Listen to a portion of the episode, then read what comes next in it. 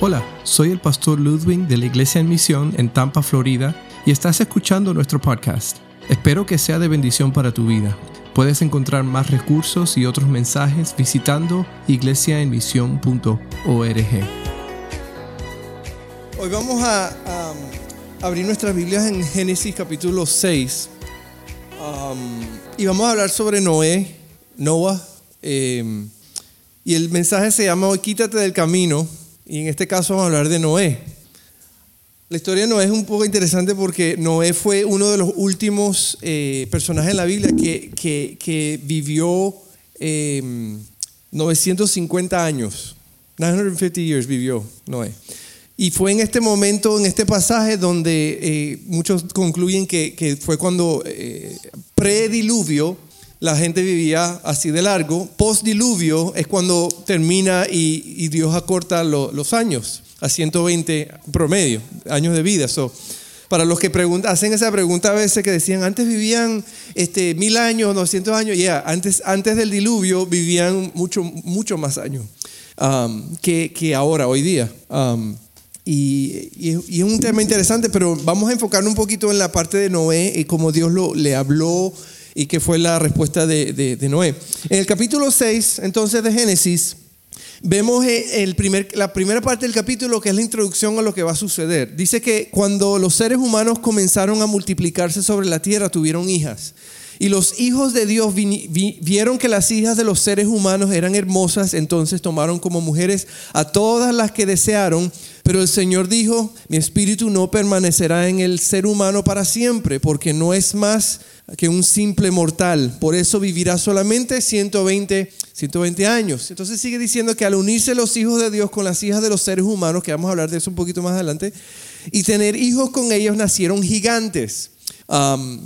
Y, nacieron gigantes que fueron los famosos héroes de antaño. A partir de entonces hubo gigantes en la tierra al ver el Señor que la maldad del ser humano, y aquí viene entonces este versículo, habla de la, de la razón por la cual Dios envió el diluvio.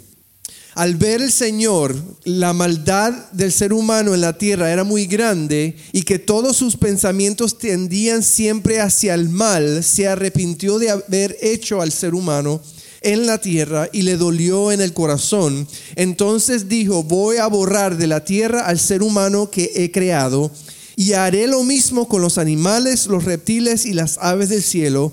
Me, arrepiento de haberlos creado, pero Noé contaba con el favor del Señor.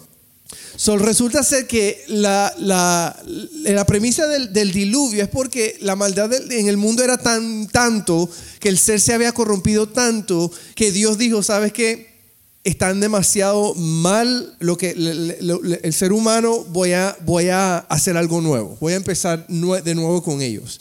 Y entonces la historia dice que él escogió, porque vio en Noé y su familia vio unas personas que, que tenían el favor de Dios, dijo, selecciona a Noé y le dice a Noé entonces el capítulo, el siguiendo en el capítulo, que, que construyó un arca y en el arca entonces va, a, él va a llamar parejas de animales y va a porque él va a enviar un diluvio y el diluvio va a llenar la tierra de agua y entonces va a acabar con toda la humanidad, toda la raza humana excepto Noé y todos los animales excepto los que van a estar en el arca. ¿Y por qué hace esto Dios? Porque Él quiere que Él quiere acabar con, el problema de, la, de, la, maldad que existía en ese momento.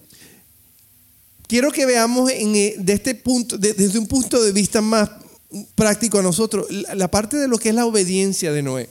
Pónganse ustedes en el momento donde está Noé. Su familia es la única familia que, agrada a Dios o Dios ha, ha, visto agrado de parte de ellos.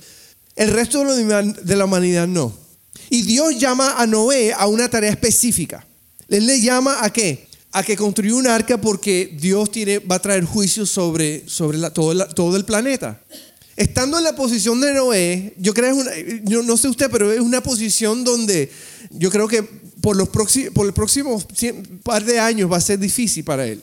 Porque él es el único que está yendo a favor de la voluntad de Dios. En cambio, el resto de la humanidad está deliberadamente yendo en contra de la voluntad de Dios. Solo podemos decir que Él va contra la corriente. Pero vamos a ver el aspecto de la obediencia de Él. Y yo quiero que primero veamos, basados en lo que estamos viendo, la importancia, lo primero es que veamos la importancia de la obediencia, ¿ok? Dice, nosotros vemos en la escritura que, que Noé tuvo fe para creerle a Dios, porque él hizo lo que Dios le, pidió. ¿Ok? Eh, eh, un, famoso ah, ah, pastor se llamaba Charles Spurgeon, escritor también, dice que el que no cree que Dios castigará el pecado, tampoco creerá que Él va a, eh, que él va a perdonárselo mediante la sangre de, expiación. Es decir, si tú no crees que Dios va a traer juicio a la tierra, entonces tú no, tienes que, tú no te preocupas por el hecho de que Cristo venga y, y muera por tus pecados. ¿Qué es el problema de la humanidad? Si la gente no cree que hay Dios, por, ende no van a creer que hay, que hay un juicio. La Biblia dice que va a haber un juicio un día donde toda persona estará delante de Dios y será juzgado por sus hechos. Y nosotros como hijos de Dios que hemos creído en Él, dice que nosotros, porque hemos creído, no seremos que hallados culpables, porque Cristo ya tomó la culpa sobre nosotros en la cruz. Pero aquellos que no creen que hay Dios, aunque no creen que hay Dios, igual van a ser juzgados porque no creyeron en el unigénito Hijo de Dios. El juicio va a venir, créalo o no lo creas. Esa es la verdad de la palabra de Dios. Y en este momento, entonces, ¿qué pasa? Dios habló a Noé y le dijo, va a haber un juicio. Y yo estoy seguro que, que, Noé en un momento determinado empezó a decirle a la gente, va a haber un juicio y tengo que hacer algo. Tengo que construir una barca porque Dios me mandó construir un arca. Porque todo el mundo va a ser, Dios va a enviar agua y va a ahogar a todo el mundo. Ahora, si tú estás en una posición, tú puedes decir, número uno, ¿Tú estás loco? O puedes decir, yo te creo, Noé, vamos a ayudarte. Sabemos de la historia es que nadie le creyó. Sabemos de la historia que Noé fue el único que fue obediente e hizo lo que Dios le dijo. Porque la Biblia dice que Dios destruyó absolutamente todo con este diluvio. So, vemos que la importancia de la obediencia es que primero Noé tuvo fe, suficiente fe para creer a Dios, a pesar de que no un grupo, no la familia, sino el resto de la humanidad no le creía a Dios. Noé tuvo fe para creerle a Dios. Él creyó a Dios en cuanto a la promesa también del arca, de que el arca iba a ser el vehículo para que Dios redimiera ¿qué? la humanidad, por medio de Noé, obviamente. Dice el versículo 8 de, ese, de ese eh, pasaje que Noé halló gracia delante de quién? De los ojos de Jehová. Cuando Dios le dice todo lo que va a hacer, el versículo 22 dice, y lo hizo así Noé, hizo conforme a todo lo que Dios le mandó. En un mundo en donde nadie reconoce siquiera donde, que Dios existe, donde la maldad abunda, donde todo, tú puedes tener, no tienes que tener la, la menor duda de que toda la persona que está a tu alrededor está buscando hacer el mal, pues no es el único que decide qué, de creerle a un Dios de lo que Dios va a hacer. So, tuvo suficiente fe. Dice el 22 que hizo lo que Dios le había dicho. Y esto es lo que define el rumbo de la vida del cristiano. Una fe que lleva a la acción. Hay mucha gente en la vida que dice que cree en Dios, pero muy pocos de esta gente hacen o viven basados en esa fe. Dice la escritura que la fe sin obras es muerta. Y hay mucha gente que sabe exactamente lo que tienen que decir, se memorizan lo que tienen que memorizar, pero sus acciones muchas, en muchos casos no tienen nada que ver con qué, con esa fe. Y aquí tenemos un hombre que creyó, pero vemos en el versículo 22 que hizo conforme a todo lo que Dios le dijo, a pesar de que todo ser humano a su alrededor no creía, no creyó, es más, estuvo en contra de lo que él hizo. Eso es difícil, yo creo que para Noé, Noé tuvo bien difícil y algo, que, algo tuvo que suceder para que él pudiese hacer eso. Y estoy convencido de que Dios se, eh, eh, eh, Noé se quitó del camino. ¿Para qué? Porque su ego, su yo hubiera dicho que yo voy a hacer lo que todo el mundo está haciendo. Pero ¿qué hizo? Él se quitó del camino para que la voluntad de Dios ¿qué? se lograra. ¿Por qué? Porque tuvo fe. Y fíjate que es interesante porque podemos llamar esto como el sermón de Noé. ¿Cuál fue el sermón de Noé? El, sermón de Noé no fue eh, eh, el salir a proclamar que Dios iba a enviar un juicio. El sermón de Noé fue que por, a pesar de lo insólito que eran sus acciones al estar construyendo un arca, a pesar de lo loco que parecía, ese fue su sermón. Dice la Biblia que, que, Dios ha establecido que la gente que, que sea salva porque por la locura de qué? De la predicación. Siempre parece que lo que Dios nos manda hacer parece locura para el resto del mundo. Para no, viendo a Noé haciendo un arca donde no siquiera hay agua, porque va a haber un diluvio y todo el mundo va a morir, parece locura. Sin embargo, ¿qué? Ese fue su sermón. Ese fue el mensaje que él estaba dando.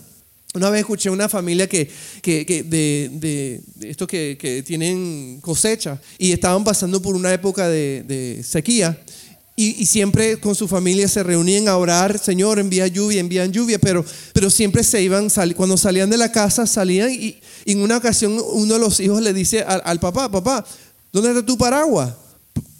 ¿Por qué necesito paraguas? No está lloviendo. Sí, pero si sigues orando por lluvia, nunca te llevas paraguas. Como que te falta la fe.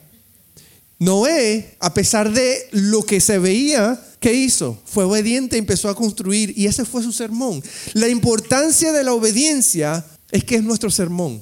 Cuando somos obedientes a Dios, a pesar de las circunstancias, a pesar de lo que está sucediendo, nosotros estamos predicando a la gente de que, mira, mi fe en Dios es más grande, mi fe en Dios es real, mi fe en Dios se manifiesta y debo seguir andando de acuerdo a la voluntad de Dios.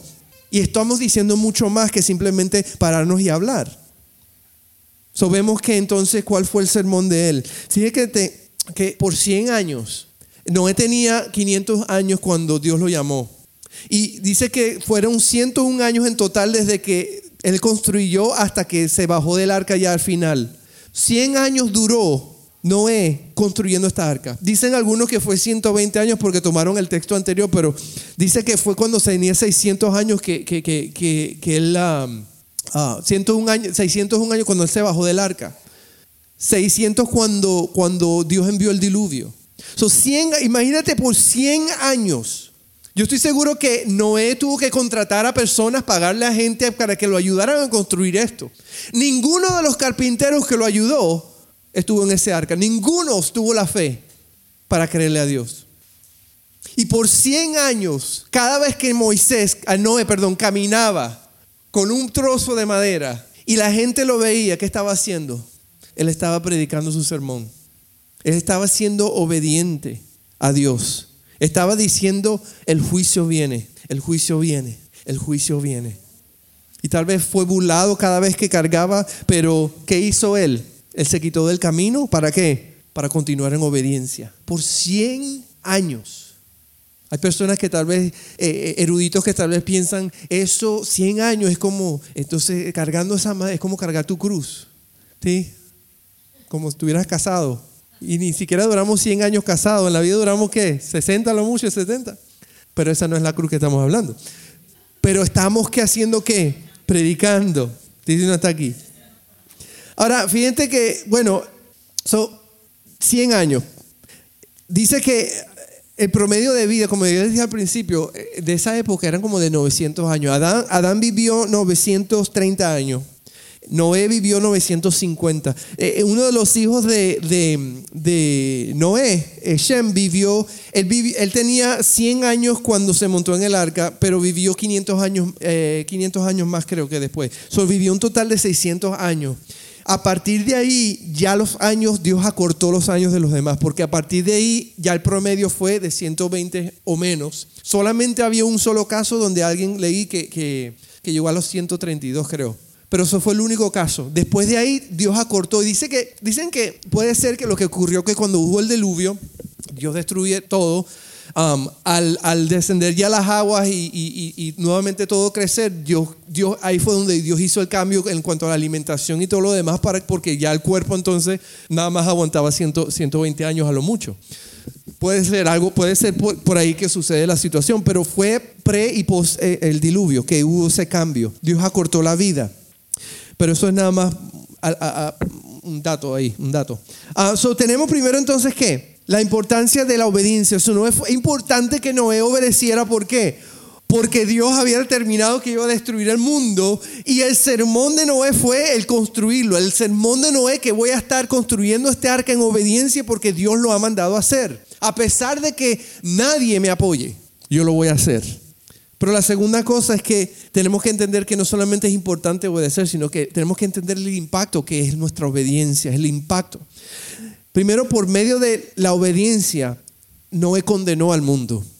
Por medio de su obediencia, él condena al mundo. Fíjate que Noé no juzgó al mundo. ¿Quién juzgó al mundo? Dios fue el que estaba juzgando al mundo. No es simplemente fue obedecer lo que Dios le había dicho. Y con su obediencia, Él sella, Él condena a la humanidad. ¿Por qué? Porque Él estaba construyendo el vehículo por el cual iban a ser salvos. So, el hecho de que Él construye, Él está condenando al mundo con sus acciones, con su obediencia a Dios. Y el punto es este, que hay que alinear nuestras acciones en obediencia a Dios. Muchas veces hay lugares hoy día que ya ocurre donde por tu obediencia a Dios tú vas a ser rechazado. En los tiempos bíblicos vemos muchos ejemplos de cuando eran perseguidos por obedecer a Dios. Pero el punto del creyente es que tiene que alinear su vida en la obediencia a Dios. La Biblia dice que los tiempos se van a poner peores y va, a ser difícil alinearnos a Dios porque vamos a tener mucho rechazo. Eso viene. Pero dice la Biblia que cuando te rechazan a ti, ¿a quién están rechazando? Están rechazando es a Dios. Tenemos que entender que el obedecer a Dios tiene un impacto. Lo importante de, es nuestra obediencia a Dios. Vemos que esa era la razón por la cual Dios había determinado destruirlo, porque era tanta maldad, tanto pecado, tanto mal en el mundo. Dice en el versículo 7 que Dios se arrepintió, y este es un, es un tema a veces que, que confunde mucho a las personas. Porque uno dice, Dios se arrepintió. Primero el primer libro de Samuel 15, 29 dice que la gloria de Israel no, no mentirá ni se arrepentirá porque no es hombre para que se arrepienta. Eh, eh, eh, está diciendo en otras palabras que Dios no, es, no, es, como nosotros que nos arrepentimos a veces de hacer cosas. Dios no es que se está arrepintiendo. Es interesante porque hay una palabra que se utiliza aquí para describir lo que sucede que se llama un antropomorfismo. Un antropomorfismo, gran palabrota, pero lo único que significa es que el, texto está siendo escrito de una manera que está describiendo la acción de Dios como si fuera, como si fuera una expresión de un ser humano. ¿Ok? So, so, es una, una manera de, de, ayudarnos a entender lo que Dios hizo, pero no es que Dios se haya arrepentido. El problema fue que porque hubo tanta maldad en el mundo, ¿qué hizo Dios? Tuvo que lidiar con el mal que había en el mundo. Si fuese arrepentido, le hubiera simplemente destruido la humanidad. Y ni siquiera Noé hubiera, se hubiera salvado. Pero ¿qué hizo? Él preservó su creación. La, la, la humanidad la preservó. ¿Por qué? porque nos creó y tiene un propósito detrás de todo esto. Entonces, ¿qué ocurre? Una declaración acerca del Señor en términos humanos es un antropomorfismo, es un sentimiento de tristeza y de pesar de parte de Dios por el estado de la raza humana. Entonces Dios no había cambiado de parecer, era la humanidad la que había cambiado. La humanidad era la que se había corrompido. Todo el género humano se había corrompido tanto que el Señor decidió acabar con la raza entera, versículo 7 del capítulo 6. Pero Dios deja qué? Un remanente. ¿Para qué? Para que el remanente entonces volviese a empezar. Si fuese un arrepentimiento humano, Dios hubiese destruido toda la humanidad, incluyendo a Noé y su familia, y todo hubiese terminado ahí. Pero porque Dios tenía un plan que hizo a través de Noé, continuó y, y ellos se multiplicaron al punto que aquí estamos también. So, ocurre que no se arrepiente, sino que él, trae juicio por la maldad, pero deja una familia, un remanente para que vuelva a reproducir. Entonces viene la destrucción.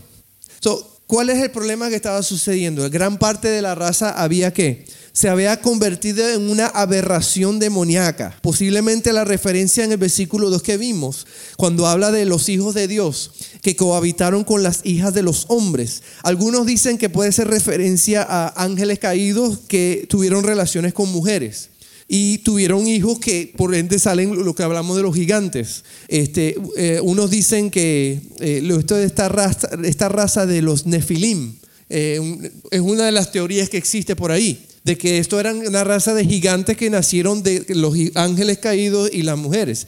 En fin, el punto importante de todo esto no es si eran gigantes o no eran gigantes, pero también tenemos referencia, de, recuérdense, de, de, Goliat, si existían hombres grandes en esta época, muy, muy grandes, um, pero el punto era qué? De que estaba tan depravada la humanidad en ese momento que Dios no tuvo otra alternativa que arrasar con, esa, esa, maldad que había existido.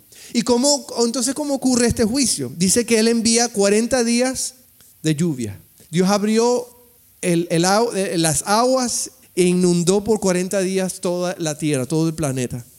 Dicen que Noé y su familia estuvieron en el arca un total de unos aproximadamente 370 días en esa arca, hasta que las aguas descendieron, hasta que ya pudieron ver tierra, donde um, incluso en esta semana estaba viendo eh, me llegué a un video donde dicen que habían encontrado el arca hace años y estaban haciendo expediciones y, han, podido meterse han podido ver eh, el trabajo, eh, ¿cómo se llama?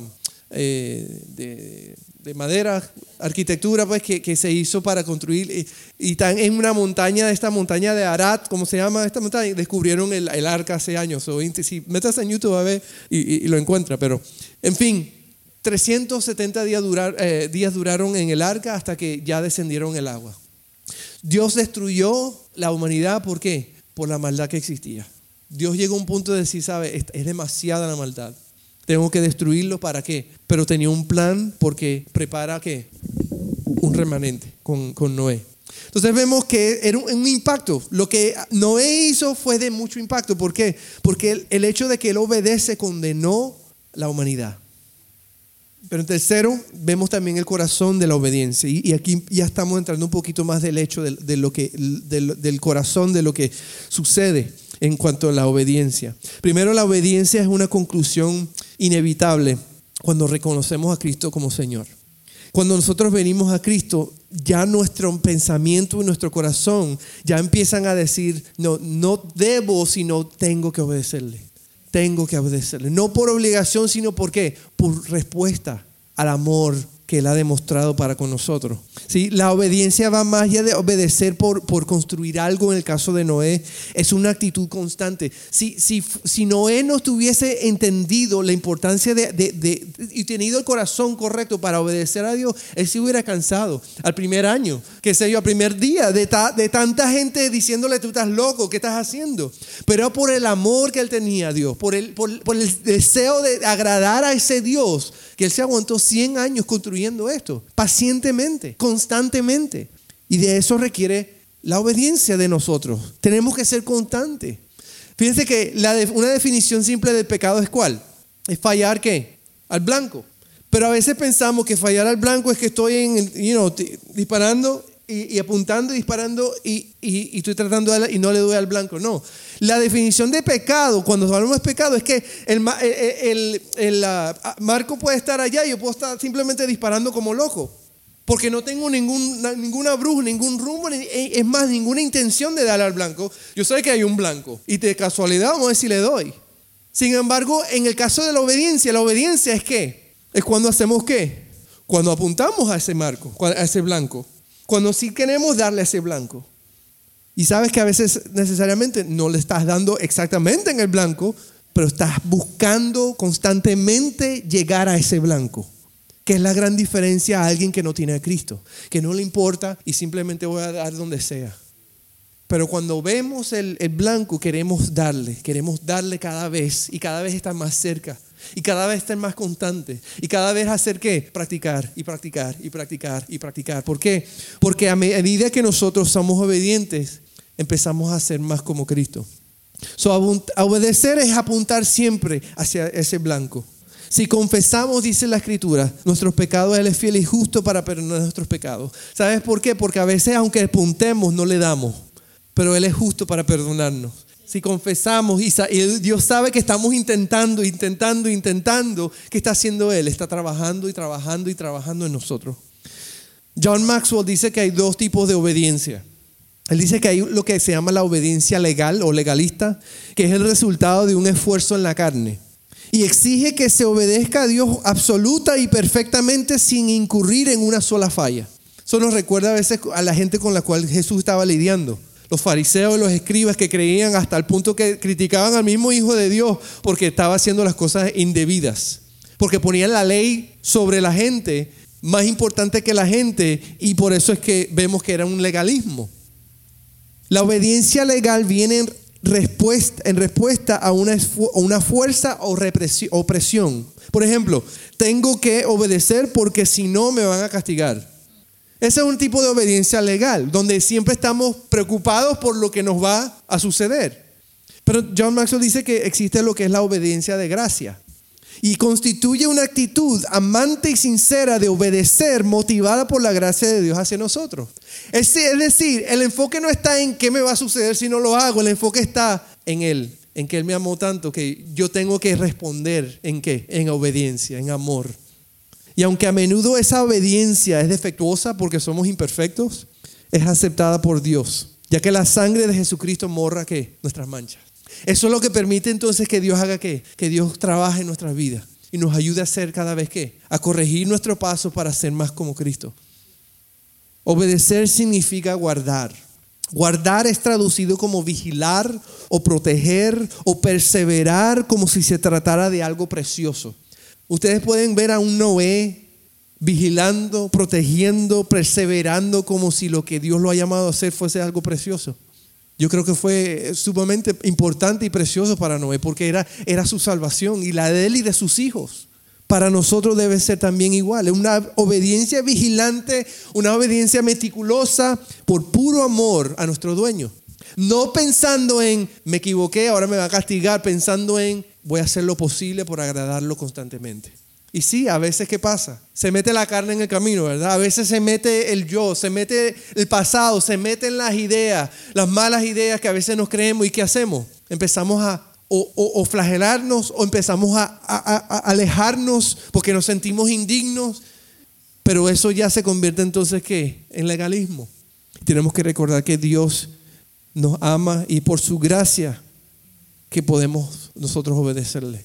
Y fíjate que no hizo algo que fue que la obediencia de gracia lo quitó del camino. La obediencia en respuesta a esa gracia nos debe quitar del camino, porque ya nosotros no somos el enfoque. ¿Sí? La obediencia legal estamos preocupados por nosotros, por nuestros esfuerzos, por nuestro resultado, por las consecuencias. Es más, en la obediencia legal empezamos también a cuestionar aquel y la fe del otro. ¿Por qué? Porque no hace mucho por Dios. Empezamos entonces a, cuestionar la fe de otros porque no, no, parece que es una fe buena, no es genuina, no está demostrando nada. Y es una obediencia que es legal. Pero la obediencia de gracia nos quita del camino porque estamos gozosos de obedecer al que amamos. Porque queremos incluso amar y sacrificarnos por el que amamos. Porque nuestro enfoque es agradar a Dios. Y por eso entonces esa obediencia de gracia que hace nos quita del camino, porque ya no estamos preocupados de lo que nos pueda pasar. Dice la Biblia, no tengas miedo lo que, lo que hagan a tu cuerpo.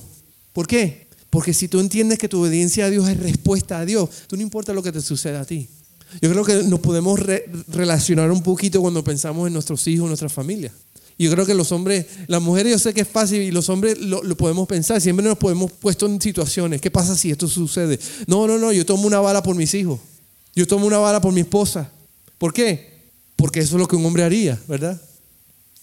El mismo amor sucede con Dios, de la obediencia. Estamos dispuestos a dar nuestra vida por nuestra familia, pero estamos dispuestos a obedecer a nuestra familia, a ser fieles a nuestra familia. Estamos dispuestos a amarles, no pensando en lo que recibamos a cambio. Tenemos que hacerlo ¿por qué? Por la motivación, por, por ellos, porque Dios nos lo ha dado. Lo último que hemos visto primero la importancia, después el impacto, después el corazón. Es lo último que quiero que veamos es el modelo de la obediencia. El modelo de la obediencia. Y, y tenemos que empezar por aquí. Cristo es nuestro modelo. Cristo es nuestro modelo. Primero de Juan, primera de Juan 2.6 dice, el que dice que permanece en Él debe andar como Él anduvo.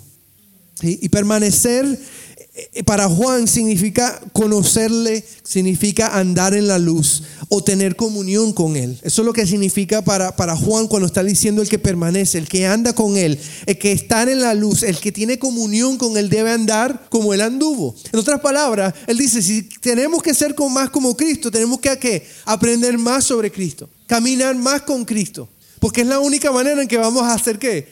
A como Cristo. Tenemos que responder, aprender a hablar, aprender a tener relaciones como Cristo los tendría, con el carácter de Él. Porque es la única manera. Pero, y dice la Escritura que el que permanece debe andar como Él anduvo. Y esta es la clave. La obediencia nos transforma a su imagen. Cada vez que obedecemos y que queremos obedecer de una manera, respondiendo de, gratitud, de una manera eh, responsable, constante a Dios, la obediencia misma lo que hace entonces empieza a transformar nuestras vidas. La obediencia, Dios utiliza la obediencia para, para cambiarnos, para, para afilarnos, para hacernos mejor, más como Cristo. Piénsalo como, como, haces con tus hijos cuando tienen que limpiar el cuarto, cuando tienen que, tú quieres que sean qué, mejor. Tú quieres que sean responsables. Tú quieres que sean que independientes. Tú quieres, quieres que sean que cuando ellos crezcan puedan manejarse en esta vida sin problema y puedan contribuir en vez de ser un problema en la sociedad. ¿Y qué haces entonces como un padre responsable? Tú vas a hacer qué? darle tareas, darle obligaciones, darle disciplina. Y, el, y la responsabilidad de ellos es simplemente cuál? Obedecer. Y a medida que obedecen, ¿qué pasa? Más aprenden, ¿verdad? A medida que obedecen, ¿qué hacen qué? Más, más entienden cómo funciona este mundo. A medida que obedecen, pues son, son moldeados y se parecen más a ti. Juan 6:38 Jesús dijo, no me ha dejado solo el Padre, porque yo hago siempre lo que le agrada. Dice en 14:31 Jesús dice, como el Padre me mandó así, así hago. Jesús estaba claro de que su respuesta en esta tierra cuando vino fue de ser obediente y obediente hasta la muerte, ¿verdad? Y vemos que Jesús mismo también se quitó del camino. Jesús se quitó del camino. Filipenses 2 dice que el cual siendo en forma de Dios, haciendo referencia a Jesús, no estimó el ser igual a Dios como cosa que aferrarse, sino que se despojó a sí mismo tomando forma de siervo. ¿Cómo se quitó Jesús del camino? Se hizo siervo. Teniendo todo poder y toda autoridad, se hizo siervo hasta la muerte misma. Obediente hasta la muerte. A mí siempre recuerdo el pasaje cuando Jesús antes de ser entregado estaba en el huerto. ¿Se acuerdan? Y, él ora al Señor y le dice, Señor, si es posible, pasa de mí esta copa. Está hablando de la copa de la ira de Dios que él va a, punto, a punto de tomar por toda la humanidad. Jesús sabe lo que viene. Dice la escritura que él estaba tan angustiado, Jesús, que, que él estaba sudando sangre por la, cantidad de, estrés que estaba sucediendo en su vida en ese momento, porque él sabía que a partir de ese momento es cuando vendía el, sufrimiento físico y el rechazo y el rechazo, de Dios cuando el pecado estuviese sobre él cuando estaba en esa cruz. Y él le dice a Dios, si es posible, pasa de mí esta copa. Pero dice después, pero no se haga mi voluntad, sino la tuya. ¿Qué hizo en ese momento? Jesús se quitó del camino. Porque él quería que estar atravesado y decir, ¿sabes qué Dios? Lo que viene es duro. Ay, no. Pero él dijo, Señor, pero no, que no se haga mi voluntad. Déjame, haz tu voluntad. Y eso es lo que tiene que suceder en nuestra vida muchas veces. Queremos beneficiar, queremos nosotros estar bien, queremos estar todo perfecto. O, tenemos miedo a lo que va a venir, tenemos miedo a la consecuencia. Y aquí está Jesús diciéndonos, ¿sabes qué? Que se haga tu voluntad y no la mía. Si Noé no se hubiera quitado del camino, él tampoco estaría, nosotros no estaríamos aquí. Pero él se quitó del camino para que la voluntad de Dios andara. Si Josué no se hubiera quitado del camino, no hubieran entrado a Canaán. Si Moisés no hubiese quitado el camino, el pueblo de Egipto estaría esclavizado. Pero ¿qué hicieron? Se quitaron del camino para que la voluntad de Dios avanzara. Noé se quitó del camino, Jesús se quitó del camino y dice que se humilló hasta la muerte. Y muerte de cruz. Y sabe que ese fue uno de los sermones de Jesús, que se mantuvo en esa cruz. Y aunque le decían, si tú eres el Cristo, bájate, sálvate y sálvanos, su sermón fue, yo te amo. Yo tengo que morir por ti. Yo tengo que sufrir por ti. Yo tengo que llevar estos pecados por ti. Ese fue su sermón al hacer la voluntad del Padre. Las personas que nos rodean siempre nos están observando. Si tú en un momento de tu vida has declarado, has dicho, has dado la idea de que tú eres hijo de Dios, de que tú eres creyente, los ojos de los demás van a estar sobre ti. Porque atraemos la vista cuando nosotros seguimos a Cristo. Atraímos la vista porque la gente simplemente está pendiente de que tú hagas qué, de que tú falles, de que tú metas la pata para, para justificarse y decir, ¿sabe qué? Por eso yo no soy cristiano. Mira cómo son. Pero fíjate que a la misma manera en tu obediencia, cuando tú eres obediencia, tú estás predicando. Cuando tú estás dispuesto a hacer lo correcto que agrada a Dios, mientras ellos saben que ellos están haciendo lo que no le agrada a Dios, tú le estás, haciendo, tú estás dando un sermón a sus vidas. Tú le estás diciendo, Dios es real, Dios existe, estoy dispuesto a vivir mi vida en obediencia para, para, para confirmar eso, para presentarte eso, para declararte eso. Y eso requiere que nos quitemos del camino. Fíjate que el sermón de Noé, como vimos, fue, fue la construcción del arca y condenó al mundo por ello. Si pensamos en otros personajes, el, sermón de Abraham fue empezar a caminar sin saber dónde iba a ir. No tenía ni idea, pero fue su sermón. Agarró toda su familia, todas sus posesiones y empezó a andar. El sermón de Moisés fue volver y regresar a Egipto, donde había huido, ¿verdad?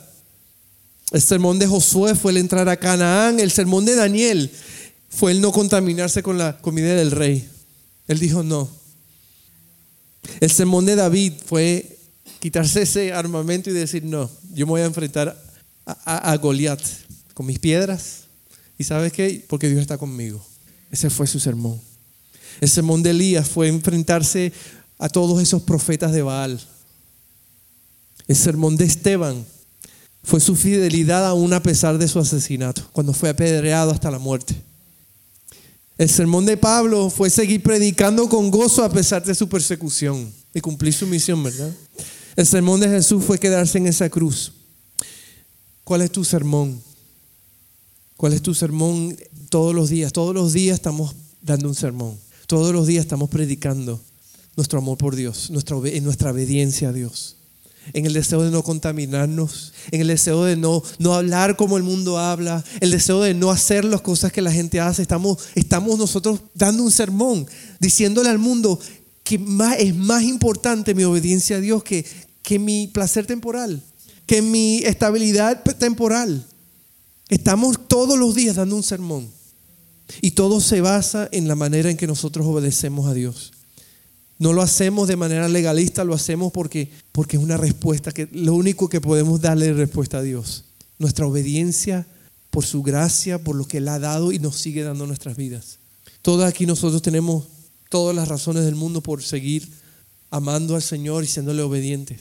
Jesús dijo, si me amas, guarda mis mandamientos.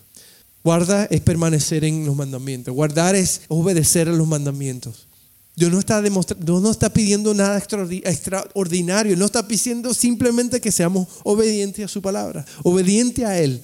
Que nosotros no reaccionemos de la manera que el mundo reacciona, sino que reaccionemos de la manera que Él quiere que reaccionemos. Porque a medida que somos obedientes, ¿qué hacemos? Estamos siendo más como Cristo, más como Cristo. Y fíjate que la, la Biblia dice que aquel que empezó la buena obra en ti la va a completar. Es decir, que hasta que te mueras en esta tierra y pases a la eternidad, hasta el último día, Dios va a estar siguiendo trabajando en tu vida. En esta vida corta que tenemos, nuestra tarea es ser obedientes y en nuestra obediencia, pues estamos dando un gran sermón. ¿Qué tipo de sermón están dando? ¿Qué pueden las personas decir de ti? Vamos a orar y, y pedir al Señor que en esta semana pues siga usándonos de la manera en que Él ya está haciendo en muchas de nuestras vidas, pero que Dios nos halle obedientes. Esta, ayer, el viernes, algo me sucedió que, fue de Dios. Um, el broker de nosotros, el realtor, el, hombre este que detrás, después que salimos, estando en nosotros firmando los papeleos y eso, él tuvo que salir un momentico y regresó. Y él sabe que nosotros somos creyentes y todo lo demás. Y cuando salimos, estaba con todo el mundo contento y, él dice, disculpa que me salí porque es que acabo de recibir malas noticias. Y es que el papá de la novia, de la, de la prometida de él, acababa de fallecer. Y me dejó, a mí me dejó en shock porque mundo estábamos felices, ah, por fin. Ah, y él estaba, y, no quiere, y, nos dice, él es muy humilde, dice, yo no quiero quitarle de su gozo, de lo que están sintiendo ahorita, pero casi me puse a llorar ahí, pero me aguanté. Eh, y quería disculparme porque me salí y nosotros nos quedamos. Y en ese momento se me ocurrió, eh, bueno, Dios puso en mi mente, ora por él. Y, pero él seguía hablando y yo en el trajín y lo dejé y no dije, y no, oré por él ni, ni oramos por él. Y, desde que me monté en el carro y me sentí súper mal, yo dije, ay Dios, me perdí. No fui obediente en ese momento. Me sentí mal, mal, porque sabía que eso fue Dios, eso fue Dios en ese momento y, y hay gente caminando y todo. Y yo dije, ah, y, nada, y, y, me sentí mal, mal, porque no fui obediente. Inmediatamente no lo hagan porque estaba mal ejemplo, estaba manejando y entonces empecé a escribirle un, un email y le escribí un correo electrónico. Y le dije, y le dije, um, le dije, lo siento mucho de escuchar de, la muerte del, padre de tu prometida. Vamos a estar orando por ustedes durante este tiempo de, duelo. Y si hay algo que nosotros podemos hacer por ustedes, por favor, contáctanos. Y le puse Mateo 5.4, dice, em, bendecidos, blessed, son los que, los que lloran porque ellos van a ser confortados. Y él me respondió, Gracias, muchas gracias Ludwig, tu apoyo en, verdad significa mucho para mí. Tú eres una, un amigo muy amable y estoy muy agradecido de haberlos conocido. Lo único que tiene de beneficio la obediencia nuestra es que otros van a ser bendecidos, que van a ver la paz de Dios, el poder de Dios.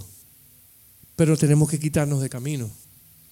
Y esto no es un caso como el de Noé, donde la humanidad va a ser extinguida este es un simple caso de alguien que necesita sentir, ver el amor de Dios.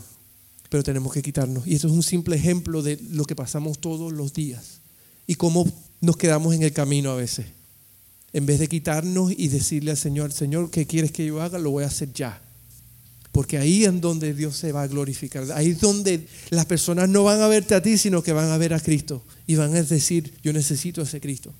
Entonces tenemos que quitarnos del camino. Quítate del camino para que el Señor haga lo que Él quiere hacer, para que el Señor se manifieste. Espero que hayas disfrutado de este podcast en este día y recuerda visitar nuestra página iglesiaemisión.org donde encontrarás más recursos para el día a día.